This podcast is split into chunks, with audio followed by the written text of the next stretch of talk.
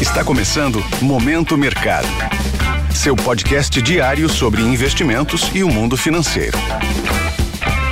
Bom dia para você ligado no Momento Mercado. Aqui quem fala é Edgar Lopes e bora para mais um episódio desse podcast que te atualiza sobre o mercado financeiro. Hoje vou falar do fechamento de sexta-feira, dia 23 de fevereiro, e a abertura de hoje, dia 26.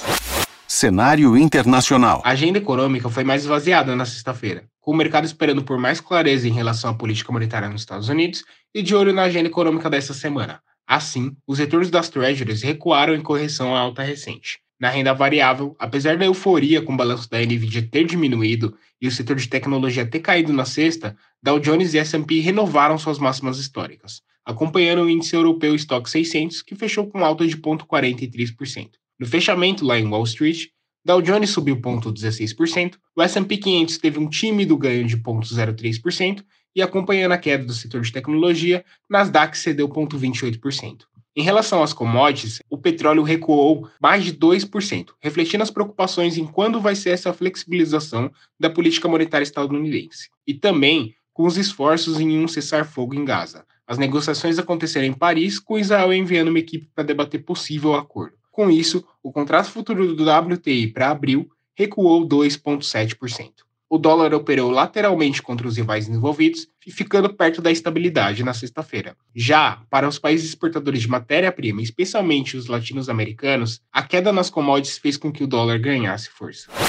Cenário nacional. Por aqui, a agenda econômica do dia também foi vazia. O dólar subiu novamente e voltou a se aproximar dos R$ reais. Com a queda nas commodities, o real figurou no grupo das divisas com pior desempenho. O alívio nas treasuries lá nos Estados Unidos não foi suficiente para animar o mercado local. Com o câmbio pressionado e as preocupações em relação à política monetária, as taxas tiveram viés de alta. O contrato de DI futuro nas pontas mais longas tiveram ajuste para cima. Ao contrário de Nova York, na sexta-feira o Ibovespa cedeu 0,63% aos 129.418 pontos com a moderada realização dos lucros do acumulado da semana, que fechou com 0,54 para cima. No lado positivo do Ibov, na sexta, Ezetec ganhou 4,06%, Magalu teve alta de 1,9% e CSN 1,6%. Já do lado perdedor, Casas Bahia cedeu 6,93%, Pão de Açúcar 5,03% e Raizen caiu 4,16% pontos de atenção. Para hoje, na Europa, a gente vai ter discurso da presidente do Banco Central, Christine Lagarde,